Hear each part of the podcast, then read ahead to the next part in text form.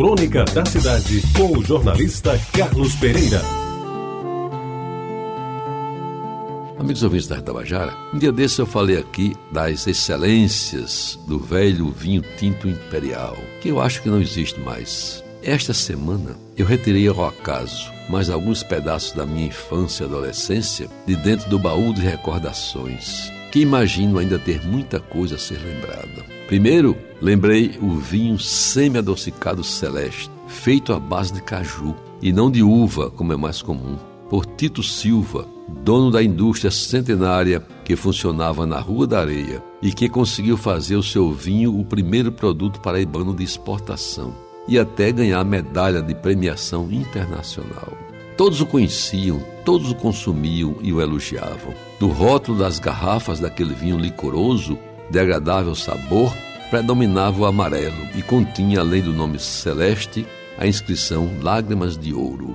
E bem embaixo, uma quadrinha poética que rimava amor com sabor e que vinha descobrir na véspera de São João, quase 70 anos depois de conhecer o vinho, graças a uma garrafa que meu cunhado Marinete guarda em sua fazenda como verdadeira relíquia. Recordo que foi lá em Sumé, também que há alguns anos me reencontrei com a bolacha soda, outra marca de infância, que inclusive virou assunto da, de crônica àquela época. Mas, senhores ouvintes, o celeste de baixa graduação alcoólica, não sei se passaria no teste do bafômetro, era bebido por todo mundo, de adolescentes a velhos, passando por jovens e homens e mulheres maduros. A minha santa avó Mãe Venância, por exemplo, não dispensava um cálice e não taça, do amarelinho para enfrentar o banho frio a que se submetia todos os dias antes do almoço. Eu nunca ouvi falar que alguém se embriagara ou tivera ressaca depois de alguns cálices do vinho de Tito Silva. Por muito tempo foi consumido na terra, sendo oferta obrigatória como aperitivo antes dos almoços ou até como licor depois do cafezinho. Quem viveu por aqui nos anos 40, 50 e até 60 teve o prazer de ingeri-lo e deve guardar dele boas lembranças. Outra coisa que eu fui buscar dentro do baú foi a água rabelo. Água rabelo que começou a ser produzida em 1889 e ainda hoje continua na praça, cada vez mais utilizada. Devo dizer que meu pai nunca dispensou no seu armário de remédios. Podia faltar carne em casa, Podia até não ter vela acesa no santuário de Nossa Senhora da Conceição, que era sua padroeira, mas não podia faltar jamais um vidro de água rabelo.